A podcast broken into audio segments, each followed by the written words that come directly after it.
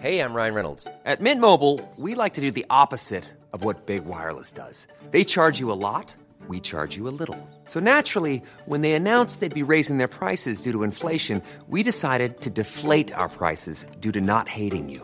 That's right. We're cutting the price of Mint Unlimited from $30 a month to just $15 a month. Give it a try at mintmobile.com slash switch. $45 upfront for three months plus taxes and fees. Promo rate for new customers for limited time. Unlimited more than 40 gigabytes per month. Slows. Full terms at mintmobile.com.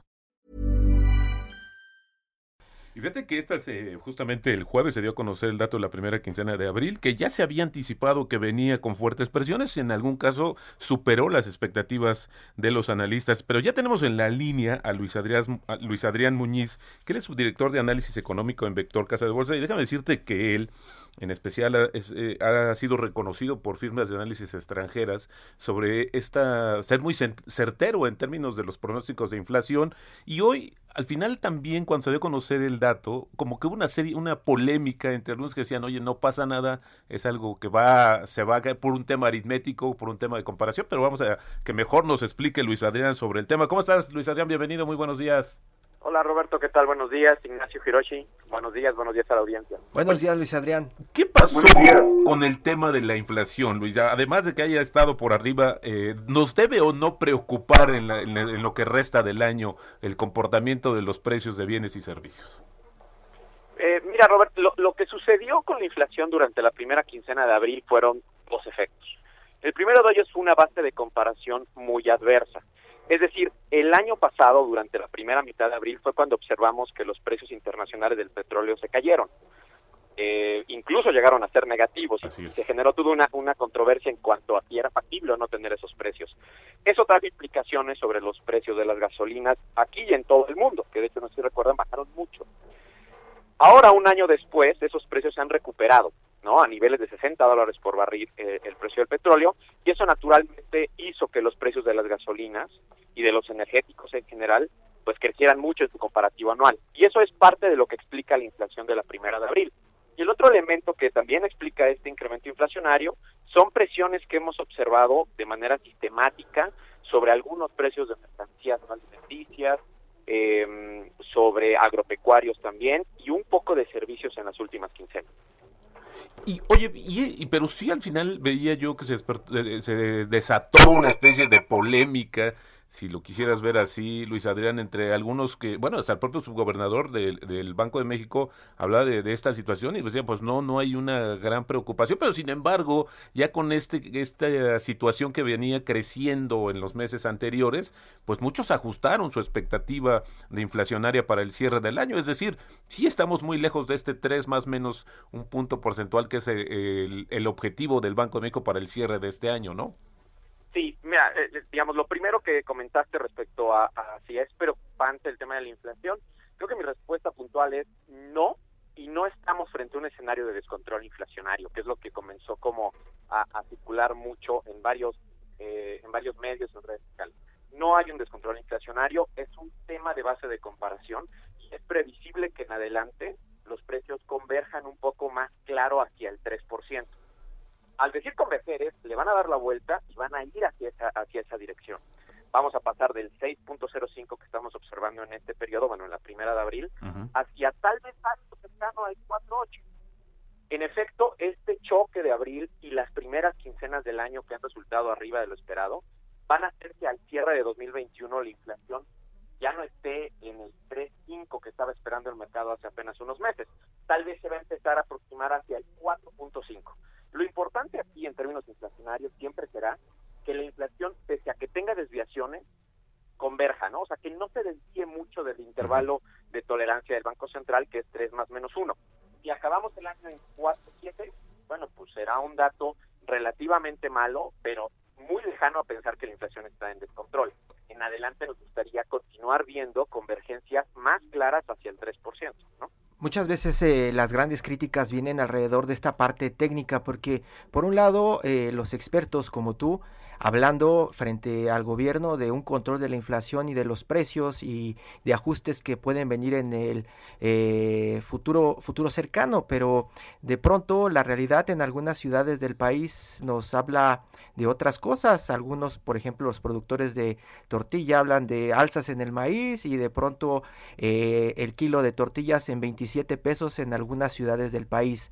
Por ahí también comienzan a presionar con el precio del frijol, comienzan a hablar de que eh, la leche también tiene que sufrir un ajuste, la gasolina, el transporte, y esa es como una realidad que se está viviendo en la calle y la otra realidad es la de los números, la que también nos está recetando el presidente y su equipo en las mañaneras o con sus conferencias en la tarde o a mediodía diciendo que todo está bajo control, pero parece que estamos viviendo dos realidades completamente distintas. Sí, mira, eh, este tema de lo que sucede en, en, el día a día y en la realidad contra lo que la inflación refleja siempre es un tema que está presente. Recuerda que la inflación, al final de cuentas, es la variación de los precios de una canasta de productos que se supone que es una canasta representativa de la familia mediana en nuestro país.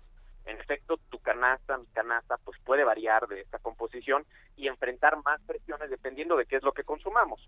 En efecto, podemos observar presiones sobre los precios de algunos genéricos muy particulares que pueden estar arriba de lo que refleja la inflación, pero es un tema de canasta.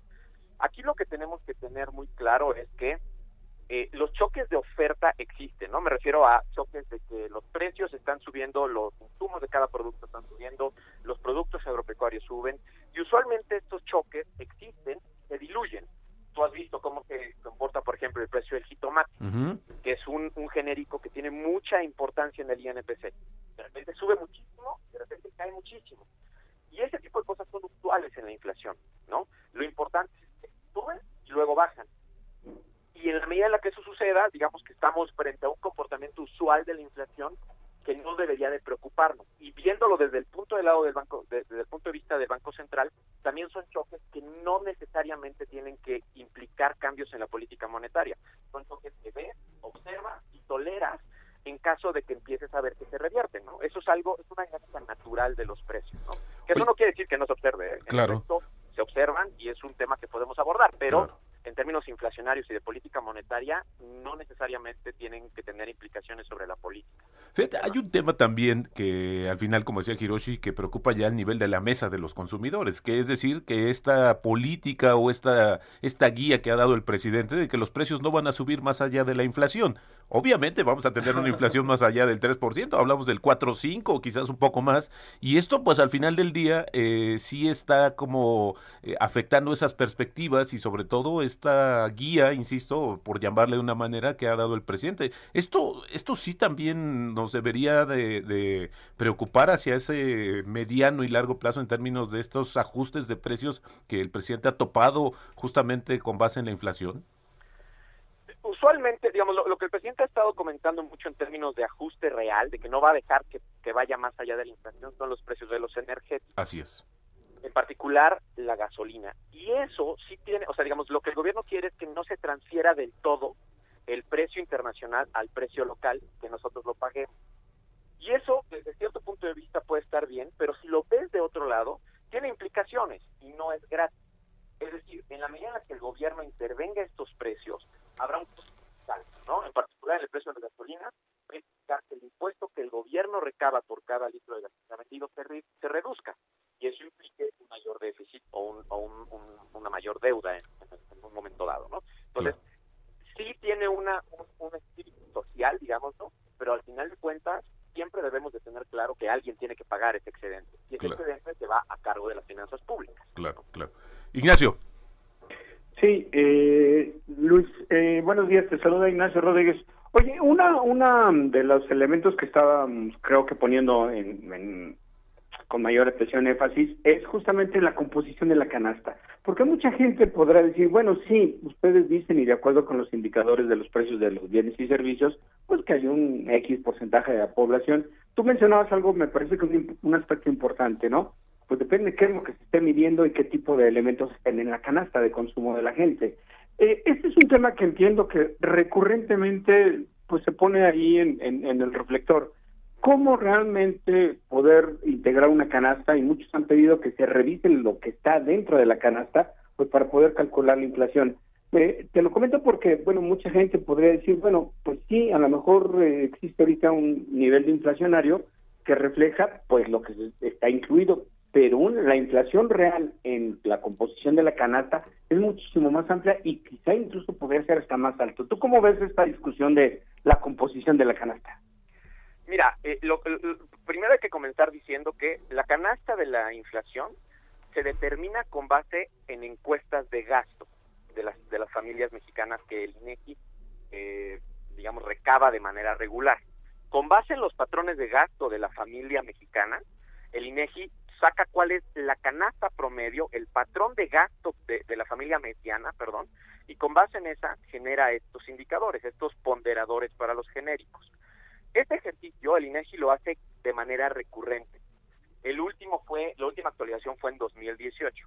Es usual que las actualizaciones sean entre 3 y 5 años, o, digamos estén espaciadas cada 3 o 5 años, porque es el tiempo que se tarda en volver a hacer una nueva encuesta de gastos. Entonces, sí es el esfuerzo para actualizar estos ponderadores, para actualizar los productos, porque puede haber productos que ya ahorita no son relevantes. Por ejemplo, en la última revisión se quitó la larga distancia nacional, esto ya no existe. Entonces se quitó y se comenzó a dar peso a otros genéricos que ahora son más relevantes dado los patrones actuales de consumo. Entonces, el ejercicio se hace y se hace de manera adecuada. No se puede hacer cada año ni cada seis meses porque implica un costo muy grande en términos de recolección de datos pero sí se hace de manera usual y al final de cuentas lo que trata de reflejar es la canasta más actualizada de consumo con base en la familia mediana, es decir, la representativa, ¿no? Tenemos que tener una canasta y esa, digamos, estadísticamente la mejor aproximación es la familia que esté en a la mitad de la, la familia representativa, la familia promedio. Y así es como se hace. Entonces yo creo que está bien y así debe de seguir siendo. Oye, eh, Luis Adriano, queremos eh, desaprovechar, o más bien aprovechar tu eh, amabilidad de tomar la, la, llamada este día. Platícanos acerca de esto que se dio a conocer justamente del Banco de México. Eh, finalmente no hubo remanentes, también algunos decían que ya el gobierno medio lo había anticipado, pero el hecho es que el año pasado el presidente trató de adelantar estas ganancias cambiarias, déjame ponerle así, cuando la depreciación del tipo de cambio pues estaba favoreciendo el balance del Banco de México. ¿Qué fue lo que sucedió, Luis? Bueno, Robert, lo que, lo que sucedió en la parte del remanente de operación es que el tipo de cambio se apreció mucho el año pasado. Me voy un poquito más atrás para explicar un poco más esto rápidamente. Banco de México no puede tener utilidad de sus operaciones porque es un banco central que no puede tener utilidad.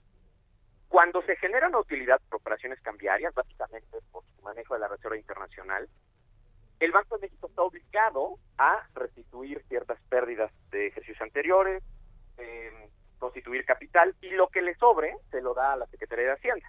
Y la Secretaría de Hacienda debe de utilizarlo únicamente para pagar deuda en un 70%, y 30% restante a incrementar activos. Lo que sucedió el año pasado es que cuando estábamos con un tipo de cambio de 25 pesos por dólar, el remanente de operación que se estimaba era enorme. Pero después, si recordarás, el tipo de cambio se apreció mucho y llegó a, a, a 19 pesos. Esa apreciación hizo que el remanente estimado se redujera de manera importante. De hecho, ayer Banco de México anunció que una vez que devaluó el remanente y que apartó sus reservas de capital, restituyó sus pérdidas de crisis anteriores, no hubo remanente que repartir. Y la Secretaría de Hacienda no recibirá recursos derivado de las operaciones de Banco de México. Pues ahí la otra cara del peso fortachón. Eh, Luis Adrián Muñiz, subdirector de análisis económico de Vector, te agradecemos mucho que hayas tomado la llamada. Muy ilustrativo eh, lo que nos acabas de compartir. Igual, pues vamos a seguir de cerca también este indicador de la inflación que quincenalmente lo da a conocer el INEGI. Luis Adrián, muy buenos días, muchas gracias. Buenos días, Robert. Gracias, Ignacio Hiroshi. Que tenga buen sábado. Muy Igualmente. buen sábado, gracias. Gracias.